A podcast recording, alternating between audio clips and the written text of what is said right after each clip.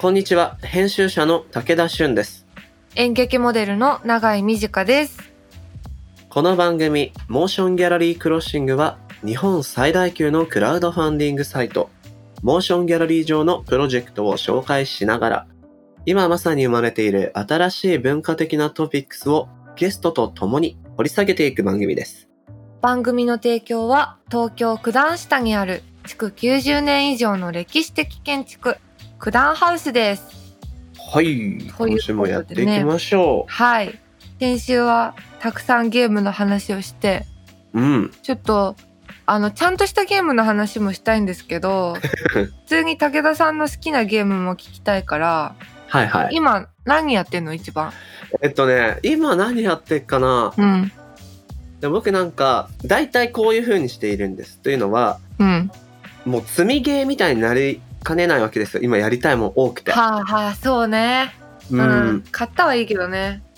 そうなの。だから、うん。同時にストーリーがしっかりあるものを何本もやるのって、小説何冊も読んでるみたいで混乱するから、ああああ、確かに。ストーリーがあるものと、うん。はえー競技性の高いもの。あ。うんうん。だから今は、あストーリーのあるものでもそんなやってないな。結局、野球少年なんでパワープロやってますね。パワープロって 本当に面白いよね。本当？やる？大好きパワープロ。マジか。うん。でも私守備ができないの。ボール全然取れない。うん。え、打つ方がむずくない？え打つ方が簡単。あ、そうなんだ。やべ、斬新なタイプ。あの、女性でパワープロプレイヤーそもそも少ない中、うん。守備が苦手っていう斬新なパターンでしたね。あとあれ、あのさ、すごろくみたいなのあるじゃん。はいはいはいはい。なんだっけあれ。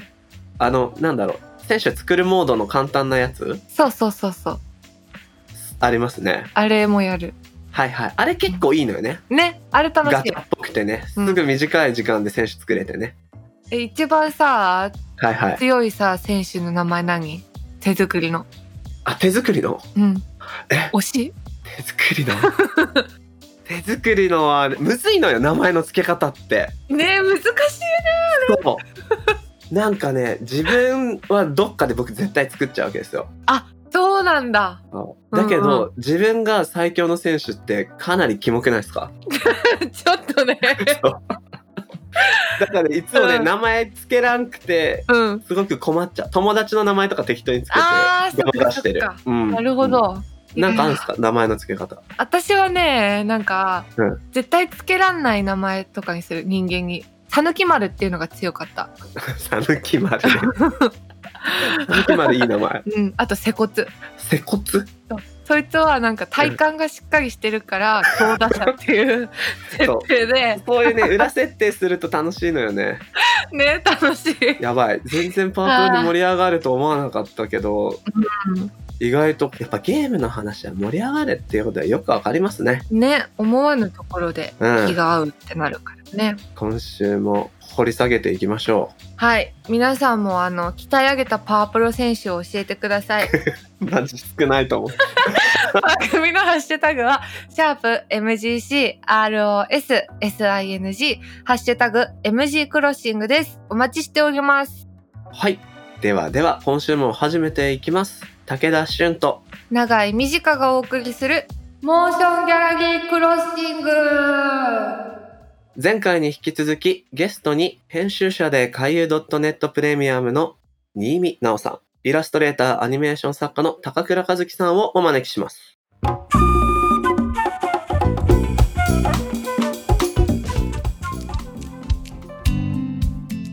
ここからは今話題になりつつある文化的なトピックを深掘りしていくディープフォーカス。前回に引き続きゲストに編集者で海遊プレミアム編集長の新見直さん、イラストレーター、アニメーション作家の高倉和樹さんをお招きしてます。お二人とも引き続きよろしくお願いします。お願いします。よろしくお願いします。よしよしよしよします。えー前回はねあー、ゲームの衝撃をテーマにお二人のゲームの原初的な出会いとか、コロナの状況で盛り上がっているゲーム事情、一体なんでだったのかなんていうお話をしてきました。今回は幅広く個別のタイトルっていうよりは、ゲーム業界にまつわる広い意味でのトピックスをいろいろ議論していきたいと思うんですけれども、どうも前回収録の最後のコロナとゲームのパートから、新見さんがひらめいたらしいんで、ほう。ひらめきのお裾分けをいただいてみようかなと。うん。ありがとうございます。前振り。いや、そう。ちょっと話しながら考えたんですけど、うん。その、なんでこのコロナ禍でここまでゲームが重宝されたかって、まあ僕が考えるに、その、やっぱ他のあらゆる物語って、やっぱ必ず終わりがあって、うんうん。どう終わらせるかっていうのが、うん他のその物語の欲望なんだけど、ゲームの物語の欲望っていうのは、いかにユーザーをその世界から、まあ、離さないか。うん、うんむ。しろ、どうやってこの物語を終わらせないかっていう欲望だから、はあ。うん。だからこそコロナで、まあ要は外にも出れないし、友達にも会えないし、うん。やることがない。で、無限の時間があるうん。っていうことと、このコロナもいつ収束するかわかんないっていう中で、その終わりのない物語っていうのが、やっぱ僕らのやっぱその生活にすごいフィットした、寄り添ってくれてるんじゃないかなっていうのが、コロナにおいてすごいゲームが注目されてるっていう一つの背景なのかなと思いました。なるほどなああ。うん。面白いな。2回目だけど、いい話だな。いい話。そうだね。えーでも本当なんていうのかな、そのゲームの与えてくれる感覚が地続きになっているみたいなこと、うん。今の我々の社会に。うん。っていうのはすごく思うし、うん。なんていうのかな、その終わらせないというか、そこにある種居続けたくなるっていう意味では、ゲームの方が終わらない安心感を持ってるから、うん。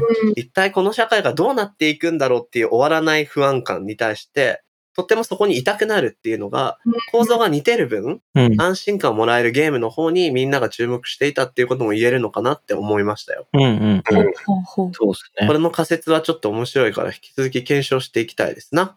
うん。で、コロナのお話はここまでにして、今日はまた違う話をしていきたいんですよ、永井さん。うん。じゃあ、まずは、うん、まあ、ゲームはさ、うん。あの、やる人もいるけど、やらない人もいるじゃない？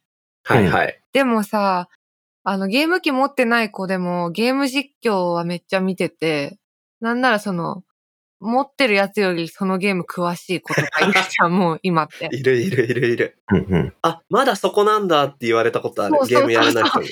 うんいや、やってないじゃん、お前っていうこと。うん。な、なんであんなにゲーム実況って、ブームなんでしょうか。なんで面白いんだろう、あれって。なんでなんだろうん。うんう。その、ゲーム実況の歴史っていう部分は、新見さん話せたりしますか？ゲーム実況の歴史か。まあ少なくともそのプラットフォーム的には、う。うんん。まあ我々がちょうど大学生だった、えっ、と2000年代うん。とかの時代って、まあニコニコ動画がすごい入り始めて2007年ぐらいですね。はあ。うん。うん。ニコニコ動画が生まれて、まあ初音ミクとか、うんボカロとかが生まれて、うん。で、ニコニコ動画のプラットフォーム上で、まあ、ゲーム実況みたいなのが、一応さらに注目を集めた時代があって、はいはいはい。はいはい。で、そっから今もちろんその YouTube にプラットフォームは移行して、うんまあさらに拡大、ムーブメント拡大してるんだけど、うんうーん、なんでゲーム実況ここまで流行ってるか。難しいですけど、でもすごいやっぱ現象的な、例えばその、うん、体験として、うん例えば友達がゲームやってるのを、こう、横で見たり、後ろで見たり、はいはい。あうん。うん。面白さってあるじゃない？あ、ある。やってないんだけど、格ゲーで負けちゃうから全然コントローラー回ってきてないんだけど、クーって言いながら見てんの結構楽しかったりするよね。うんそうそうそうそう。そうそうそうそう。だなしかもそれがすごい規模で、いやもうみんなで、うんうん。インターネットを介して、それこそ何百人っていうので、みんなでこう、わーって盛り上がれるあの体験っていうのは、まあ、お祭り感もあるし、うんそう、すごいハマってるんだろうなとは思うんですね。確かに。なんかさ、こう、やり込み派のさ、うん。なんかめっちゃうまいみたいなタイプの実況と、4人くらいで楽しくやる実況ってあるじゃん。こう別に下手だけどみたいな。うんうん。私はもう断然みんなで楽しく下手っぴ派なの。うんうん。わかる。はいはい。どっち派？どっち派って。あーそうね。僕はなんか別、うまいプレイを見たいっていうわけじゃないんだけど、うんすごくゲームに詳しい人が、うんうん。このゲームの面白さはね、って言いながら、はあ。あの、プレイしている感じ。はいはい。あ、買おうかどうしようかなの迷いをうん彼らに託すっていうのが結構ある気がする。うんでええやっぱりこれはやるべきだってなってると、うん。絵も同時に見れるから、うんうん。なんていうのかな、ゲームのティザームービーって今すごく YouTube 上にいっぱいあるじゃない？あ新発売の。はいはいはい。あれとかでも、こう、プレイ感がわかんないんですよ。こう、うんいっぱいカット、カット、カットで編集されてるから、うん。どうにも面白く見えるようにもちろん編集してるわけなので、うん。なので実況プレイヤーのゲームしてる感じとか、その時のなんていうのかな、えっ、と、ユーザーインターフェースというか、このボタン、画面上にどんな風なデザインがされてるかみたいなのに、僕結構快楽を感じるタイプなので、おおこの感じはなかなかいいのではないですかって言いながら見て、ポチるみたいな。へえ。うん、なるほどね。テレビショッピング的な使い方をしているかもしれないですね。はいなるほはいはい。ど。それもあるのか。実際道具を使ってみたみたいな YouTuber に近い感じね。あ、そうそうそうそう。キあャンプーのこれ、うんうん。これみたいな。うんうん。そうい。やでも、そうだね。ゲーム実況史を語る上では、その、うん幕末志士を語らねばならないと、ほう。幕末志士。幕末志士好きだよね。その、ニコニコ動画時代の初期にゲーム実況を始めた人たちで、はあ。すごい古いゲーム実況者なんだけど、うんうんあの、西郷隆盛と坂本龍馬になりきって二人でゲームをするっていう、うわー、何それ。ただゲ、ただゲラゲラ笑ってるだけなんだけど、そいつらがもう本当にすごい、いいなそいつらのもう画期的な点っていうのは、うんあの、奴が来るっていうシリーズで、ーうん。マリオ64で、あの、緑のキノコを出すんですよ。1アップキノコね。うんうんうん。そうすると、プレイヤーに向かってそれって自動的に、あの、プレイヤーが取れやすいように自動的にこう、向かってくるのね。はいはい。うんうんうん。はいはいで。追尾してくれると。うんそいつをわざと出して、そいつから永遠に逃げ続けながらゴールするっていう、新しいルールを考えたー人たちで。すごーい。そうそう。だから、なんかゲーム実況の面白いとこって、その新しいルールを見つけたりとか、なんか変な湾曲した遊び方をする人たちっていうのは、まあ、いわゆる縛りプレイみたいなことだけど、いて、うん。そういうのが僕はすごい好きで見てたりしますね。確かに、縛りプレイは見てて面白いよね。うんゲームの中で違うゲームを作っちゃうというか、うんそうそうそうそう。楽しいよな全裸のままゼルダ全クリするみたいなね、人とかもいるよね。そうだね。うんあなんか、それの派生で、最近なんかゲーム散歩っていう人たちが出てきてて、うんその人たちはなんか専門家を呼びながら、要は、その、日本の、うん。なんだろう、赤炉みたいなゲームに、その、仏教関連の専門家を呼んで、うん。そこの、あ仏教建築だったりとか仏像について、その、コメントしてもらうみたいなゲーム実況だったりとか、はいはえそれーこそ、デトロイト・ビカム・ヒューマンに、うん。精神学者を呼んで、うん。あの心理的にどういう、この表情からどういう状況を読み取れるかっていうのをはいはいはい。はあ見たり、みたいな実況もあって、うん。面白い。犯罪系のオープンワールドとして GTA に弁護士がゲストで来て、これ今そうそう。どういう罪ですかみたいな。へえ。そうそうこんな罪をしたんで窃盗ですみたいな 話をする。うん面白い。あれ面白いですね。なるほど。でも、今のすごいヒントな気がして、うんつまり、ゲーム実況っていうもの自体が、ゲームをただプレイするっていう遊び方ではなく、うん。ゲームをプレイしながら語るうん。っていう遊び方を発明したってわけでもあるし、うんその語り口の中で、いろんなゲーム内で違うゲームをある種作ってしまう。なんかそういう工夫もあるからこそ、幅広い人が、それこそ永井さんが、どっち派？うん実況見るのどっち派って言ったような、こう、バリエーションが生まれてくるし、うんうん。それだけファンの、なんていうのかな、多様性も生み出してるのかもしれないね。ゲーム実況ファンもすごく多様な気がする。うんうん。うんうんうんうんうん。そうだね。たださ、こう、これまでゲーム実況やってなかった YouTuber もゲーム実況を今回やりましたみたいなのも多いじゃない？うん多い。うんあそれだけやっぱりあの、人気になってるっていうのはすごいことだなと思うんですよね。うんうん。ある種テンプレのコンテンツよね。配信するにあたって。うんうん。そうですね。だからまあ、配信者にとってはむしろ、例えば一人の場合とかって、一人で延々喋り続けるのってめちゃくちゃハードル高いじゃない？うんだからある種、まあリアクション動画というか、うん要は何かをやってリアクションする、あ、はい、するはい。ことで一人でもコンテンツにできる。うんで、それうんに、まあ、やっぱゲームっていう対象がすごい合ってたっていう意味で、そう、配信文化にすごいマッチしてる。なるほど。うん一番入門編ではあるかもなとは思う。配信者は突っ込みをし続ければいいんだもんね。ゲームの中で起こってることに。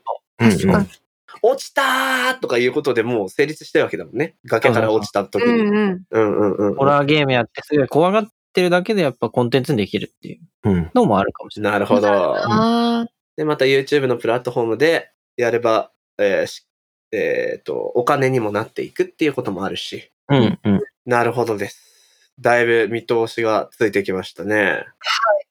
そんな中、今回僕特に聞いてみたかった超具体的かつタイムリーな話題があるので、ーなんだ？質問いきたいんですけどね。まあ、僕は今回ゲーム特集やりたいなと思ったのは、とにかく一個のエンタメジャンルじゃなくて、もう IT とかビジネスの世界の規模で語られている市場にもなってるって時に、もう今回もいたびたび話題に上がっているフォートナイトのうんおなじみの開発はい。会社、エピックゲームスうんがアップルとバチバチの今大戦争が起こってるわけじゃないですか。うんうん。へーで、これがね、えっと、まあ、簡単に言うと、うん。フォートナイトって、えっ、と、内課金型のゲームなわけですね。はあはあ。ダウンロードは無料で、プレイしていくときにお洋服とうんとして自分の見栄えを整えたりするときにお金がかかってくると。うん。で、今、こう、もちろん、いろんな端末でできるんだけれども、うんまあ、iPhone でやる人も多いわけです。ほう。なったときに、iPhone のアプリで内課金をする場合、うん。Apple 側に30%か、うん持ってかれてしまうわけですよ。へえ。事務所みたい。そうそうそう。そうなんですよ。ってなった時に、いやいや、取りすぎでしょ、みたいな話があって、うんうん。はいはい。で、いろいろこれまでもやりとりがあったけど、エピックが、うん。そのアップルにお金を取られないで済む裏口ルートみたいなのを作ってアイテムを販売するっていうことを、ある種意図的にやって、すげえで、アプリ消されちゃったの。わあ、もうお前ら違反したね、みたいな。そしたら訴訟を起こして、はい。独禁法違反なんじゃないかっていうことで訴訟沙汰にもなっているっていうのが現状だと思うんですが、あららら。これってね、非常に面白い現象だと思っていて、うんうん。なんていうのかな。これ例えば農業に例えたら、うん。農協さんとかに納品して、農協が全国のスーパーとかに売ると思うんですけど、うん産地直送ってあるでしょ？うん。生産者から買ったりみたいな。誰々産地のみかん美味しいみたいな。うんうん。それができないことにっていうわけですよね。自由な販売ができないっていう。う。うんん。これって変だなって思うし、でも一方でエピックの対応も、ファンがいっぱいいるから、それを人質に取ったようなっていう批判もあると。ほう。ファンが味方してくれる状況だから、そういう、こう、なんていうのかな、うん。過激な対応もできたみたいな。うんうんううん。そして重要なのが、とエピックはゲームを作ってるけど、ゲームの開発用のエンジンも作っているっていう。へえ。で、ここがなんか面白いとこだなとか思ってるんですが、なんか概要長くなりましたけど、ここにね、いろいろゲームの未来とか、デジタルのコンテンツ販売の未来がかかってる気もしていて、うん。人がどんな風に見てたかを教えてもらいたいです。うん。じゃあ、高倉から、新見多分まとめると思うんで、高倉くんからお願いします。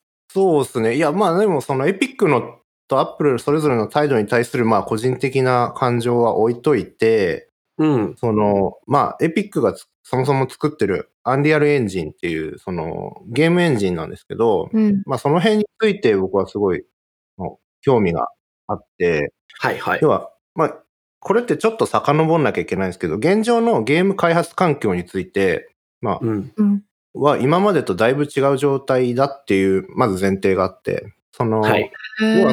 スーファミとかファミコンの時代って、そのプログラマーさんが一からプログラミングして頑張ってやってたんですけど、うん。今は要はまあ規模がでかすぎたりとか、うん。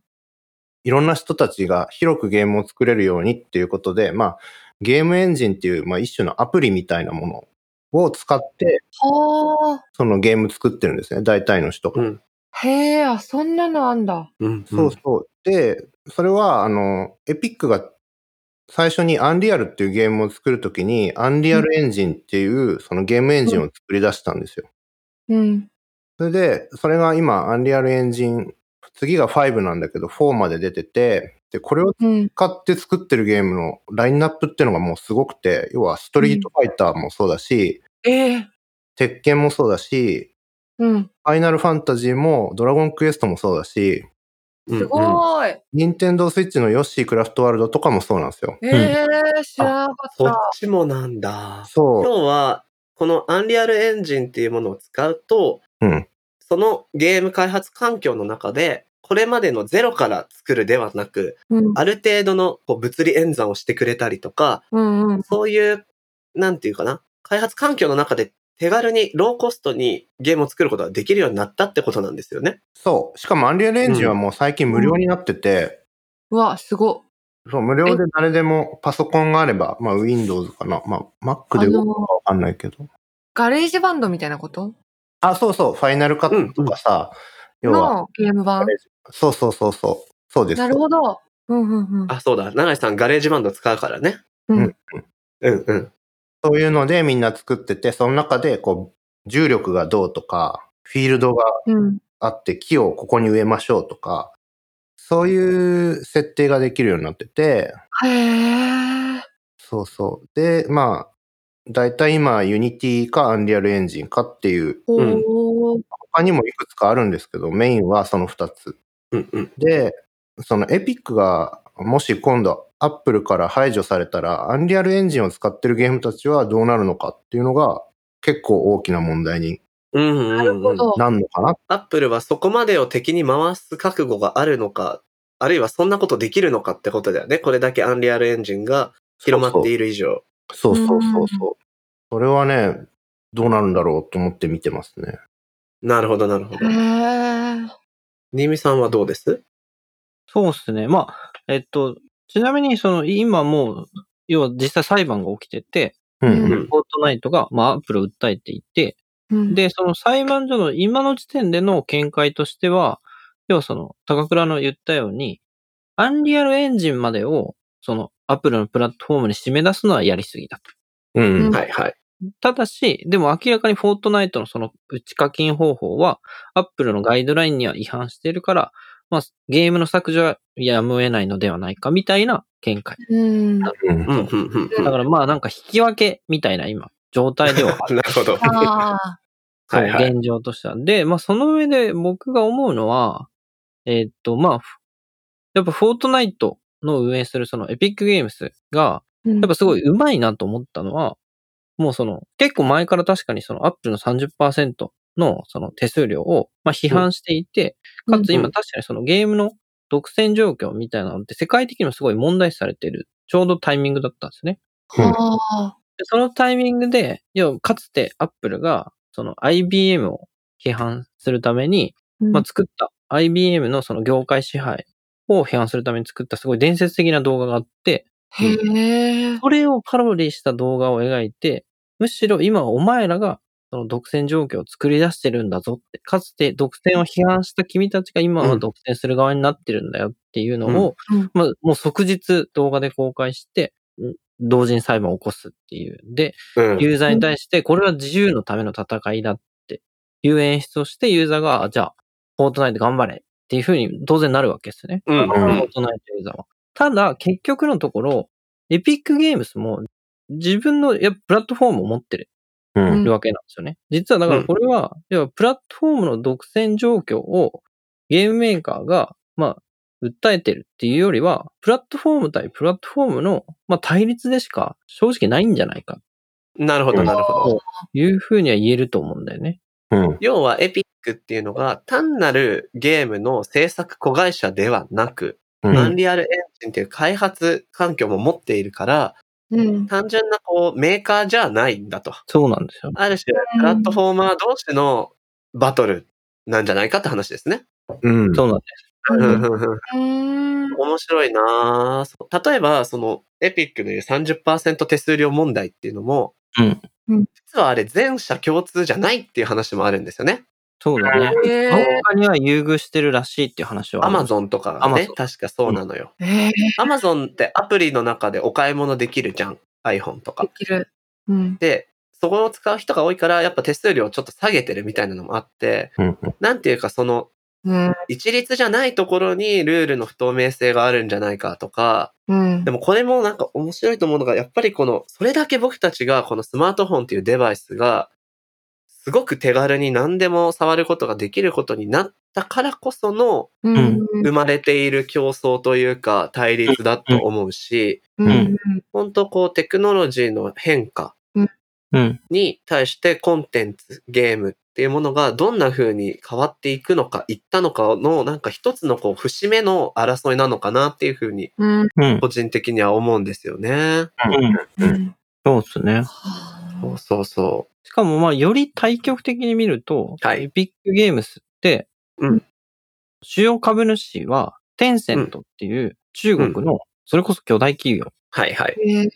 なんですね。で、よくその、GAFA っていう言葉が使われるじゃないですか。アメリカの IT 企業が。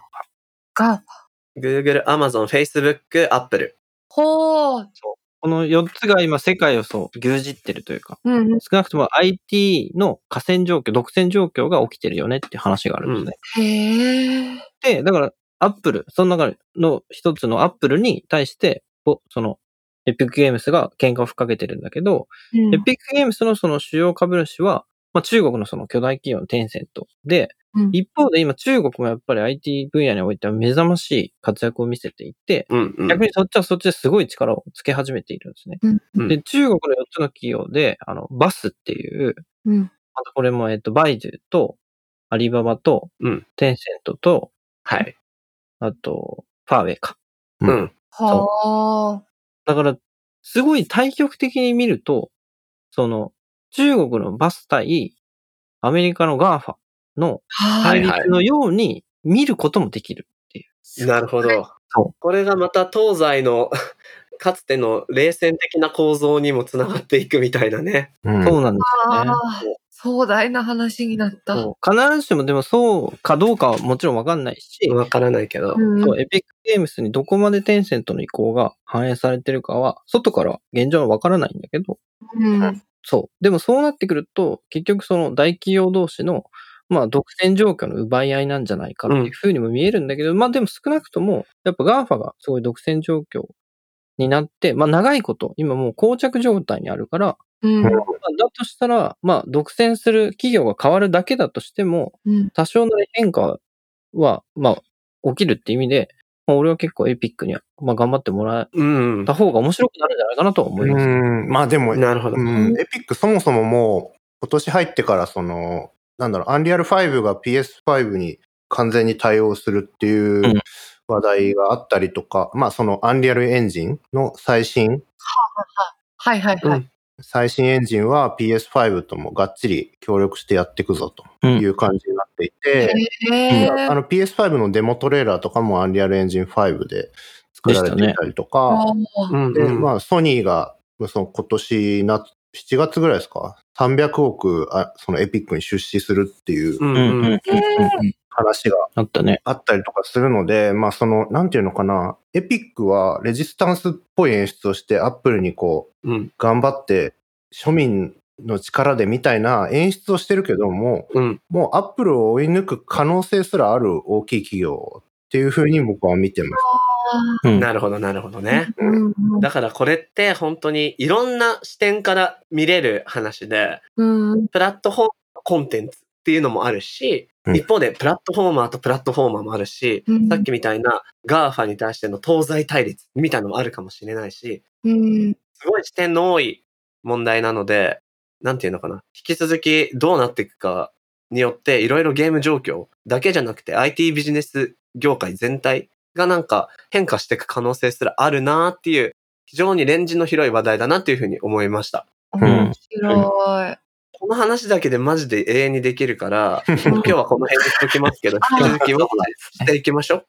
はい。でね、まだ聞きたい話あって、今このアンリアルエンジンの話が出ましたけど、開発環境がすごく手軽になって、数人でインディーゲーム作ったりみたいなのも増えてるし、うん。その PC での販売プラットフォームである Steam でまずリリースした後、任天堂 Switch でも販売開始しましたみたいなことも最近非常に多い。はいはい。永井さんが500円以下で探してこんなのやってみようみたいなのもね、増えてきてるゲームの楽しみ方。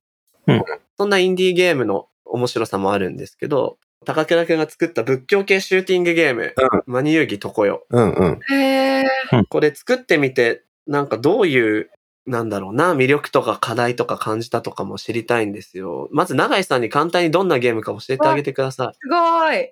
えっと、マニューギ常世は、えっと、お坊さんがはい。木魚に乗って、うん。陸道輪廻っていうその天国とか地獄とか、ほうほ畜生道とか修羅道とかに行って、う。うん。えっと、魂をよしよしすると徳が積めるっていうゲームです。っていうシューティングゲームね。そういうゲーム。これ音声だけで聞くと一体何だろうって思うと思うので、ぜひ皆さん検索してみてください。はいはい。今検索して、私はこのうんうん。画面の斜面みたいなやつを見てるんだけど、あありがとうございますめっち。ゃ可愛い。ありがとうございます。いいな今年になって英語版もリリースされてぁ。、へー。コツコツと。うん、だから僕ともう一人グラフィックとプログラマー二人と、えーうん BGM の人一人、5人で作ったんですけど、うんうんうん。うんうんあーすごい。クラウドファウンディングであの資金を募って。で、まだあの、返礼品をまだ送り続けているというおー 感じですけど、まだ全然送り切ってないんだけど。うんうん。でもこれ、かつてだったら、うんゲームを作るっていうことが、うんうん。その、まあ、インディーでも会社作ったりしないと難しかっただろうし、うん。なんていうのかな、ゲーム作家として専門じゃない高倉くんみたいな人がゲームを作るってことのハードルすごく高かったわけじゃないですか。うん。うんそれができるようになったっていうのはまず単純にメリットだよね。いや、すごいことだよ。うんうん。だって、 Unity も、その、要は、まあ、プログラムの知識僕はほとんどないんだけど、うん。その、プログラマーさんと一緒にいじることで、 Unity って本当になんだろうな。プログラム打たなくてもある程度のところまでは、組めるんだよね。へー。動きとか。そうそう。ゲームエンジンってなんか、アンリアルとかも、要はプログラム打たない状態で、まあ、フィールドぐらいは作れるっていうか、うんうん。あマリオメーカーくらいの感じで作れるの？マリオメーカーよりはちょっと大変だけど、はい うん。マリオメーカーはそれをさらに単純化したようなものうんで考えればいいのかな？うんうん。うんうんこれはまあちょっと、 Steam とかとは別の話になるんだけど、うん。任天堂がやっぱスイッチになってからものすごいインディーゲームに力を入れていて、う。うんん。うん。要は Wii とか Wii U の頃ってゲームエンジンにあんまり対応してなかったんですよ。 Unity みたいな。はいはい。あだから、その、インディーズゲームをあんまり仕入れることができなかったけど、スイッチはすごく、その、ゲームエンジンいろんなものに対応するようになって、それで、うんまあ、インディーズゲームをガンガン入れていこうっていうスタイルになってるんですけど、うんうんうん。ーそれって、なんか、プレイステーションが目指してるすごいハイエンドなゲームを作っていこうっていうのとは、方向性が全然違って、確かに真逆だよね。そうそう、それが面白いなと思ってて、ハリウッド対策みたいなプレイステーションと、なんかインディー映画みたいなのうんばっかり上映してる、なんか、劇場としてのスイッチみたいな。はいはい。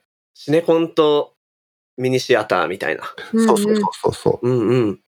え、でもさ、その、任天堂のゲーム、スイッチで、任天堂が作ったゲームしかやれない方が、任天堂のソフトばっかり売れるから、うん。なんか、得っぽいじゃん。うんうん。うん。なんで、その、他社というかさ、別の事務所のやつも、うんうん。なんか入れてあげるようになったの、なんだろうね、それやっぱり手数料でやっていきやすくなったんじゃない？開発するのもお金かかるじゃん、やっぱり。うん。あ、うんそっかそっか。うんうんそうだ売り場を開放してあげるっていうことのメリットがあるってことだよね。任天堂としては。うん。へえ、でもなるほど。でも、面白いのが、いや、僕も最近知ったんだけど、うんもともと任天堂自体もうん、サードパーティー、要はその別の会社のために自分たちのそのゲームハードを提供するみたいなことって全く考えてなかったんだ。うーん。最初へえ。うん。単純に本当に今、永井さんがおっしゃってたみたいに、うん。自分たちのゲームを提供するためにファミコンを開発して、うんうんで、その他のメーカーがそのファミコンを解析する中で、むしろ自分たちも参加させてほしいっていう流れからうん、解放していったって話があるんだ。うーん。へえ。なるほど、なるほど。そじゃあ、だからもともと割と無欲なというか、もう本当に純粋に自分たちのゲームを作る、あ提供するためのハードを作った状況だったんだって。うんへへーーむしろ要望があったから開いていったっていうことなんだ。そう。うん。うん。で、だから、まあ、後からやっぱそのメリットに、まあ、気づいていったし、まあ、プラットフォームとして、うん。多分割と頑張ってるんじゃないかなって思う。うんうん。うんうん。はでもこう、スイッチって、そのインディーゲームにかなり力を入れてるし、それ用の YouTube チャンネルもあったりとか、あ。うんうん。あとは、っていう環境でやっぱりやってみると、なんていうのかな。このハイエンドなゲーム、画質が綺麗でうん、すごいお金がかかって凝っててっていうものじゃない楽しみっていうのが結構あるなっていうふうにうん。再確認するし、うん。そのゲームをゲームたらしめているゲーム性よくわからないけど、あの、映画でもさ、シネフィルの人が映画、すごくこれは映画的な映画だみたいな言い方をして褒めたりするはい。ことってあるんですけど、すごくゲーム的とは何だろうみたいな、ゲームの原初体験が感じられて面白いなっていうふうに最近思ってます。うん。ううん。ん。ゲームだけのゲーム性って、武田うんくんが言ってたと思うけど、うん。逆にゲームって、要はその、いろんな選択肢があって、うんで、自分の行動で物語を分岐するっていう点に、まあ一つ特徴があると思うんだけど、これって逆にもう今、ゲームだけの特権じゃなくて、むしろ他のジャンルにもどんどん適用され始めてるって状況も面白いなと思って、はいはいはいはい。あの、ネットフリックスであの、ブラックミラーのさ、ほう。はいはいはい。あの、最新作、あ、最新作じゃないけど、バンダースナッチっていうやつは、うん。自分で選択肢を選んで、そうすると物語が分岐したりうん。うん。するってことですごい話題になったし、あとその、うんまあこれはちょっと分岐とはまた違うかもしれないけど、最近あの、ジャンプで、天下のジャンプで、うん。ラブコメで物語がマルチエンディングになるっていう、何？えー、何？えーすげえな。な漫画があって、あの、僕たちは勉強ができないっていう、へえ。メインストーリーを描いたんだけど、他のヒロインのエンディングも描くっていう、すごいゲーム的な発想があって、ゲームをゲームたらしめる、そのゲーム性みたいなのが、むしろ他のジャンルでも結構適用できるし、それはそれで逆に拡張性があって面白いなるほどねことになっ。うん。うん。うんそれは、つまりゲームが市民権を得たことで、ゲームのゲーム的快楽をいろんな人が体験してきた結果、うん。あ、これ他の表現でもできるよね。みたいなことが生まれてるのかもしれませんね。そうだね。うん。さて、結構すでに時間がやばくてですね、おやっぱりこうなるなって思ってたんですけど、最後にどうしてもこの質問だけはしたかったんですよ。一言ずつでいいんで聞いて終わりにしようかなと思うんですけど、うん一方で最初にも永井さんがちょっとお話してたけど、うんとはいえゲームは時間がかかるし、新見も言ってたように終わらせてくれないと。うんでも最新作はどんどん出てくる。なんなら昔よりも数が、開発コストが落ちた分、どんどん出てくる。うん。もうね、やりたいものをつまんでやるぐらいが精一杯で、やりきれないんですよ。うん。手一杯。ってわかる。時に、ゲームだけやってられる状態でもない僕らとして、うん。どうやったらゲームとのヘルシーな関係を、こっから先、さらにタイトル増えていくと思うんだけど、どういう楽しみ方をしていくとヘルシーかなっていうのを一言ずつ伺いたいです。教えて。それについて僕はすごく最近思うことがあって、うん。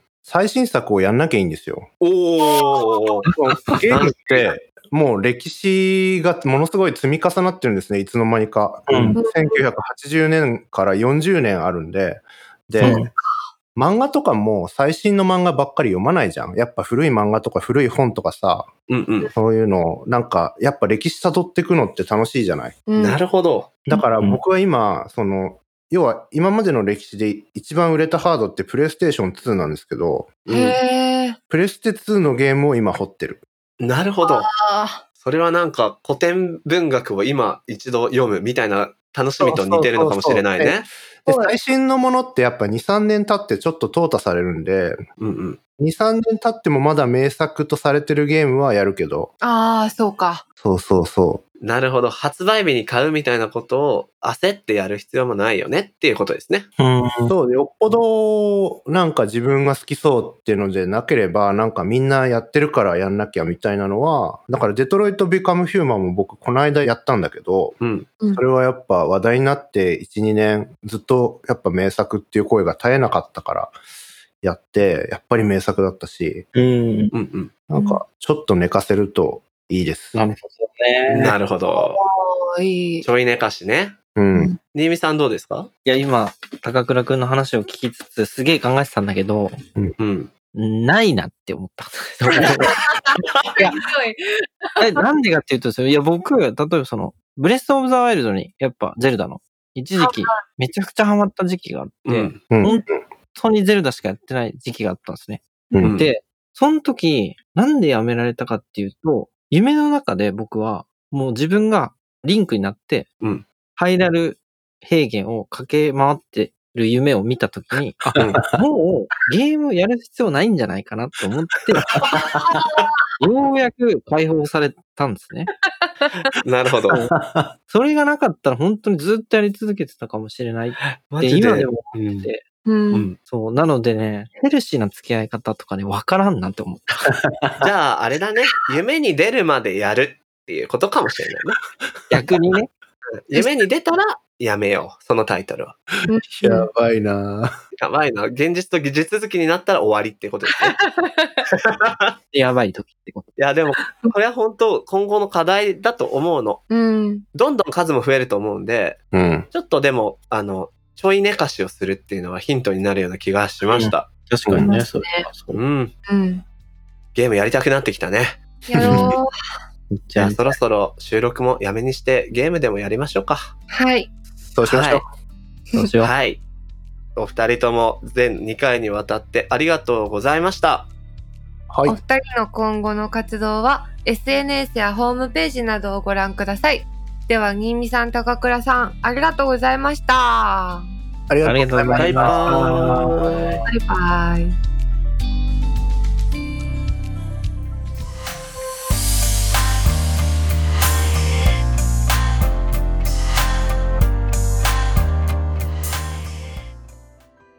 さて、ここからはモーションギャラリーで現在挑戦中のプロジェクトの中から特に注目してほしいものを紹介するホットプロジェクト。永井さん今日は何があるんでしょう？はい。今日紹介したいのは、中銀カプセルタワーが今こそすごい。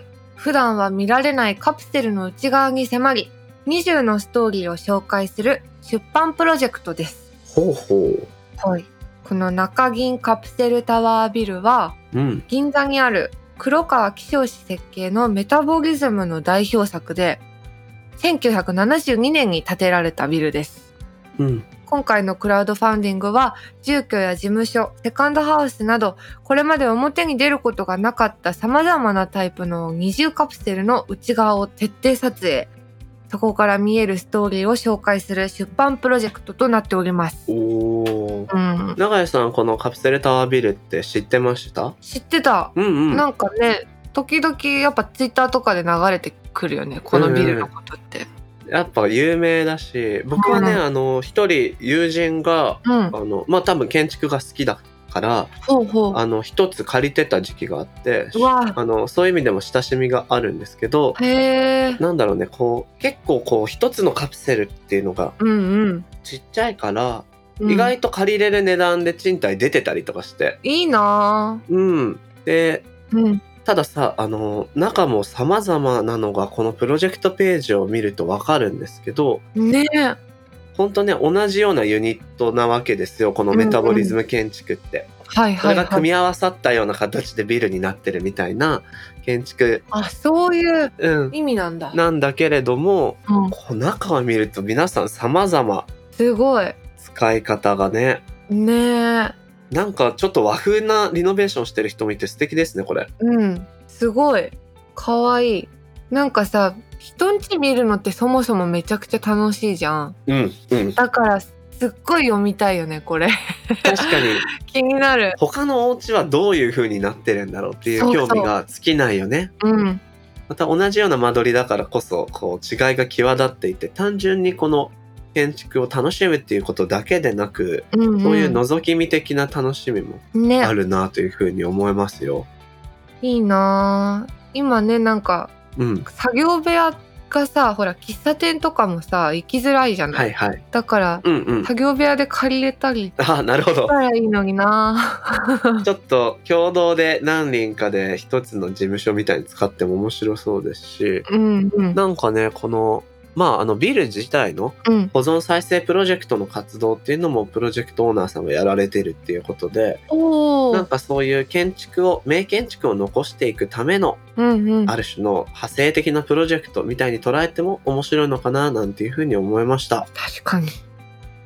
このプロジェクトはモーションギャラリーで9月30日まで開催。ぜひチェックしてみてください。